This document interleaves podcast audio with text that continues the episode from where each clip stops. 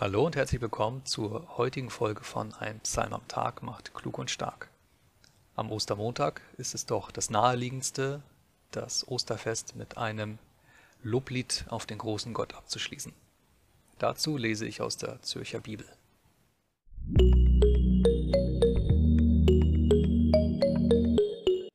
Psalm 150 Halleluja Halleluja, lobet Gott in seinem Heiligtum, lobet ihn in seiner starken Feste.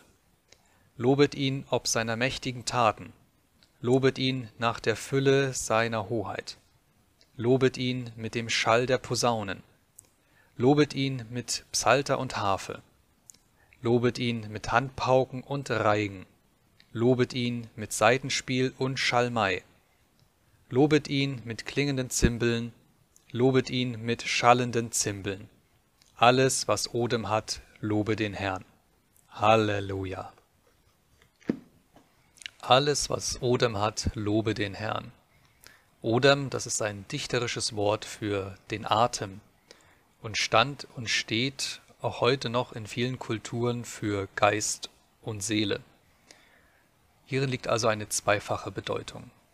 Denn nur wer einen Geist hat, wer eine Seele besitzt, ist fähig, die großen Werke Gottes zu erkennen und ihn dafür zu loben.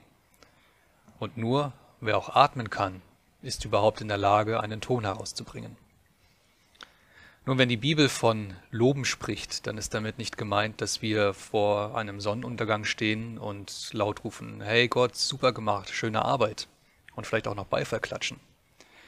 Es meint vielmehr, dass wir staunend und anerkennend, ja, bewundernd sehen, dass hier etwas geschaffen wurde oder passiert ist, das oft über unser Verständnis oder unsere Fähigkeiten hinausgeht. Es spricht uns im Innersten an, es berührt uns und wir suchen dann darauf eine passende Reaktion, eine treffende Antwort.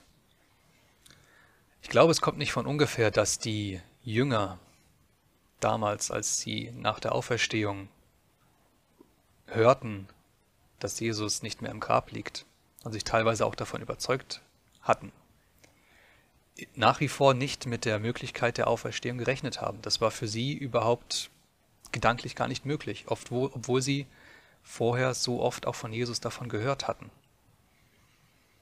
Da waren ihnen die Frauen weit voraus. Und so erschien Jesus auch zuerst Maria Magdalena. Wie geht es dir mit den großen Wundern der Natur?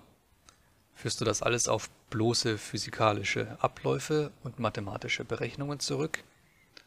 Und wenn du an deine große Liebe denkst oder sie sogar anschaust, laufen dann für dich im Kopf und im Körper einfach nur biochemische Prozesse ab? In Folge 46 erfährst du, dass jedes Fest einmal zu Ende geht.